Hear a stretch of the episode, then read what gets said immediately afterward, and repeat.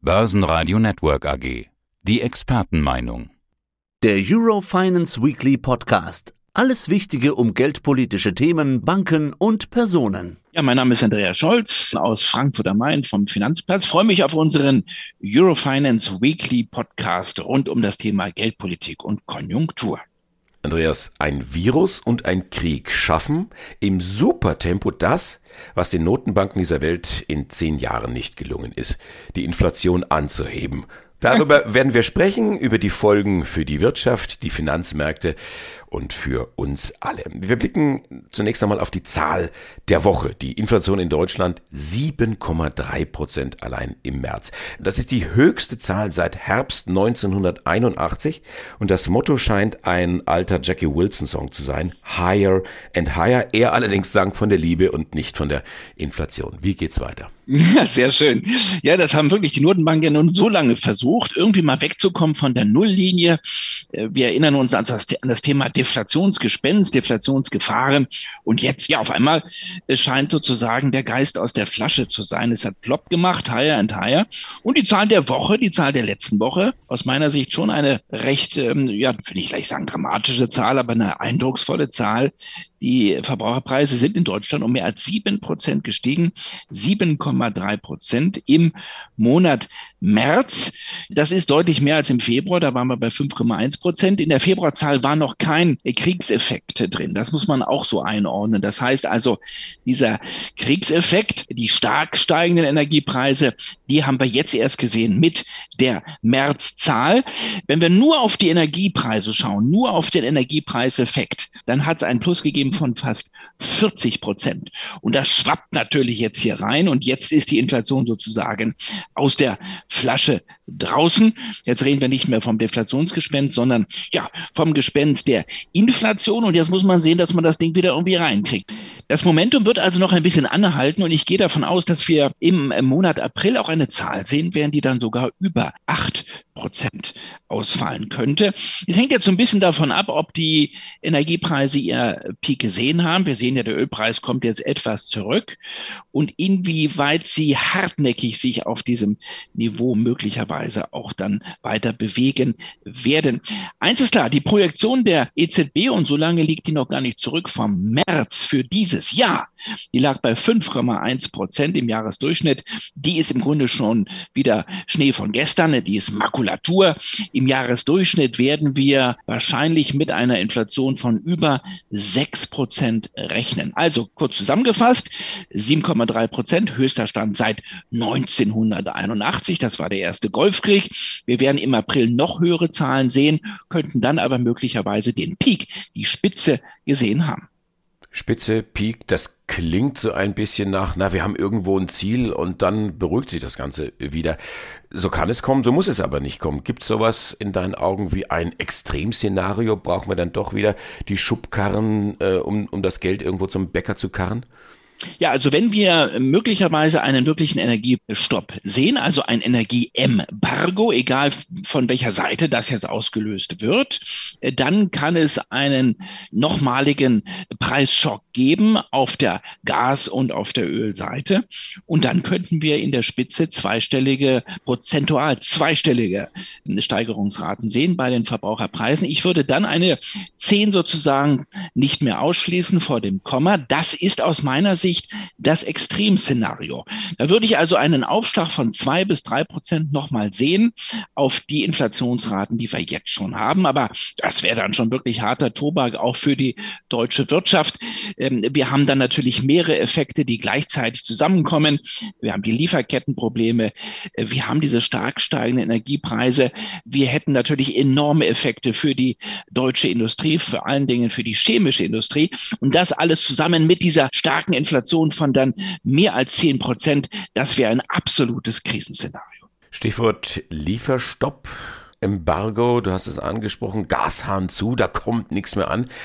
Es gab ja sehr viel Aufregung um das ganze Thema, auch um den Rubel. Fast im Stundentakt hat sich die Lage dann geändert. Gestern Abend, Donnerstagabend, gab es dann irgendwo Entwarnung. Muss man jetzt vielleicht ein Konto öffnen bei der Gazprom Bank, um sein Gas zu bezahlen? Du hast den neuesten Stand. Also ich denke, Putin hatte eine recht smarte Lösung für sich gefunden, um auch sein Gesicht nicht zu verlieren. Die Gazprom Bank ist eine Bank, die nicht sanktioniert ist. Über die sollen jetzt sozusagen die Verträge abgewickelt werden. Die Verträge können aber weiter abgewickelt werden. Ich sehe hier keinen Vertragsbruch. Die Energiekonsumenten, das sind die großen Energiekonzerne, beispielsweise in Deutschland, die Lieferverträge haben, bezahlen weiter in harter Währung. Das heißt also in Euro die Gasrechnung. Sie transferieren die Devisen, also in dem Fall die Euro, an die Gazprom Bank. Das Einzige, was man jetzt braucht, du hast es angesprochen, ist ein Unterkonto, denn die Gazprom Bank wird diese Euro dann umschichten in Rubel. Das heißt, das ist das Konstrukt jetzt, das sich Putin ausgedacht hat. Man braucht sozusagen ein Rubelkonto, ein Unterkonto bei der Gazprom Bank. Und dann hat Putin das indirekt, was er wollte. Also der letzte Schritt der Transferzahlung wäre dann in Rubel von der Gazprom Bank dann wieder zurück zur russischen Zentralbank. Damit hat äh, Putin zwei Effekte. Er muss die Verträge nicht brechen und gleichzeitig kann er den Rubel stärken. Er braucht Rubel, er braucht Geld. Meine Konklusion ist, dass uns das zeigt, dass Putin kein Interesse hat, den Gas Gashahn zuzudrehen. Er braucht die liquiden Mittel. Er braucht sozusagen diese Devisen. Und jetzt kann er selber sein Gesicht damit wahren und sagen, seht her, ich treibe in gewisser Weise den Besten vor mir her. Und der ist noch nicht bereit, auf das Öl und Gas zu verzichten.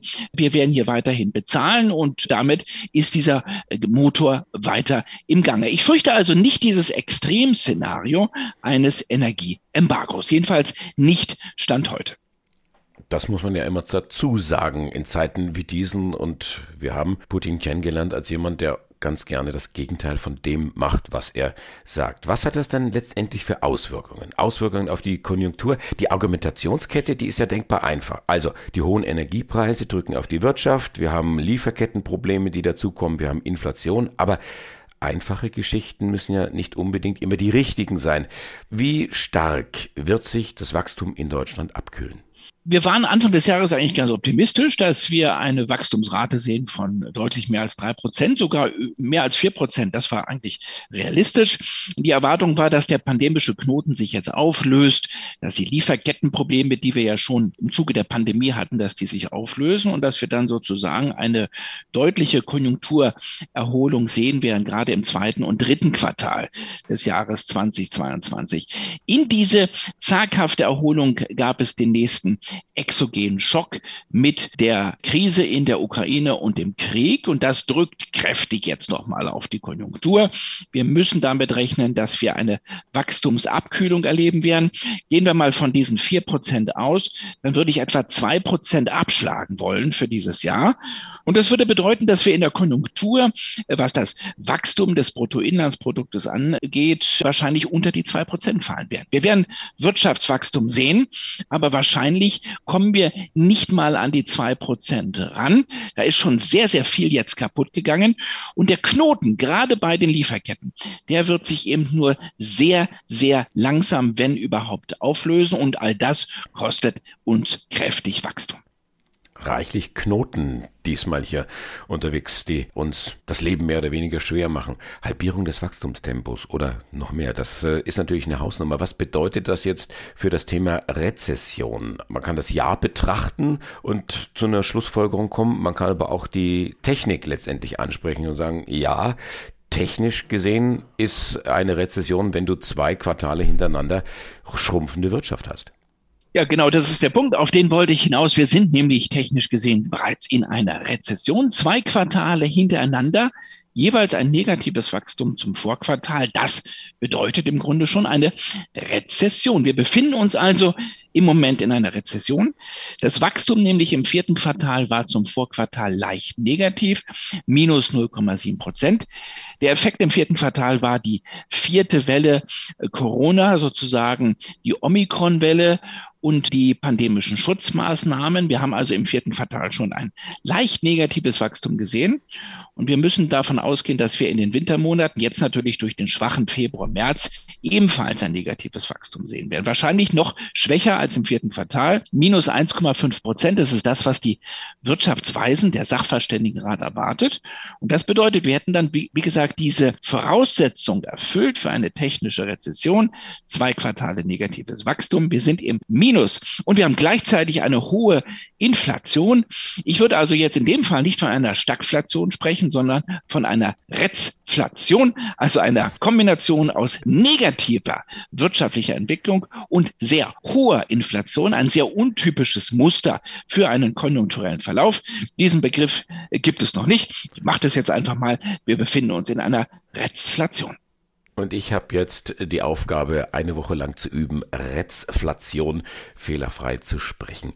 Der pandemische Knoten löst sich auf, der Lieferkettenknoten und der Inflationsknoten noch lange nicht. Dankeschön, Andreas Schulz, für dieses Gespräch. Das war Eurofinance Weekly für den 1. April und damit herzlich willkommen im neuen Quartal, im zweiten Quartal. Herzlichen Dank und äh, beste Grüße aus Frankfurt vom Finanzplatz. Das war der Eurofinance Weekly Podcast. Börsenradio Network AG.